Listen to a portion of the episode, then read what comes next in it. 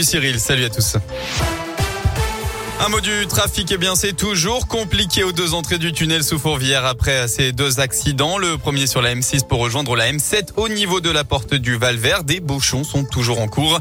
Le second, dans le sens inverse, juste avant l'entrée du tunnel, vous êtes au ralenti à hauteur du Quai Perrache. À noter aussi cet accident toujours sur la 43 pour rejoindre Lyon. Ça se passe sur la voie de gauche au niveau de Ruy et ça engendre près de 9 km de bouchons. À la une de l'actualité, c'est le dernier jour de la campagne électorale. J-2 avant le premier tour de la présidentielle. À Lyon, le candidat écologiste à la présidentielle, donc Yannick Jadot a assuré ce midi qu'il appellerait sans aucune ambiguïté à voter contre l'extrême droite si elle parvenait au second tour dimanche soir.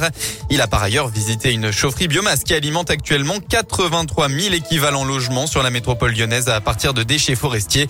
De son côté, elle était à Lyon hier aussi. La candidate de la droite Valérie Pécresse, en cas de défaite au premier tour, a annoncé annoncé euh, qu'elle ne donnera pas de consigne de vote à ses électeurs, mais dira quand même pour qui elle vote. On rappelle que, le, que la campagne s'arrêtera officiellement ce soir à minuit. Retour sur ce chauffeur de bus qui avait été agressé, roué de coups et menacé de mort par trois individus le 2 avril dernier à Oulin, près de Lyon. Deux auteurs présumés de l'agression ont été interpellés mercredi dernier. Les deux hommes âgés de 22 et 24 ans étaient déjà connus des services de police. D'après le progrès, ils résideraient à Givors et auraient été identifiés grâce aux vidéos de surveillance. Ils ont été placés en garde à vue et auditionnés. L'un a nié les faits, l'autre a reconnu avoir été sur place au moment de l'agression.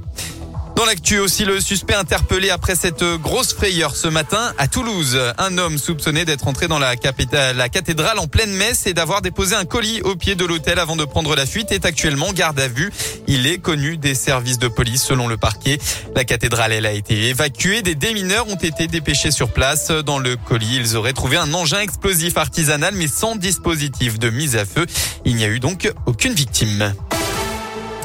Côté sport, du foot avec le retour à la Ligue 1 ce soir, ouverture de la 31e journée par le match Lorient-Sainté. Côté lyonnais après sa rencontre et son match nul hier soir un partout contre West Ham en quart de finale allée de la, la Ligue Europa. Et eh bien l'OL retrouvera donc le championnat dimanche à Strasbourg à 19h. En basket, on rappelle qu'hier, l'Esvel a clôturé sa saison d'Euroleague par une défaite 81 à 80 à 80 contre Milan. Les Villeurbanais finissent donc à la dernière place ex -aequo. Ils retrouveront dès demain le championnat élite. Ce sera sur le parquet d'Orléans. Voilà pour l'essentiel de l'actualité. La météo, eh bien, la tempête Diego va toucher le département. Des rafales de vent d'ouest sont attendues. Dans le Rhône, elles seront comprises entre 50 et 75 km heure entre la fin d'après-midi et le début de la nuit prochaine. Côté ciel, le temps va encore alterner entre nuages et éclaircies hein, jusqu'à la, jusqu'en début de soirée avec même quelques averses localisées. Et pour le mercure, enfin, vous aurez au maximum de la journée entre 13 et 17 degrés.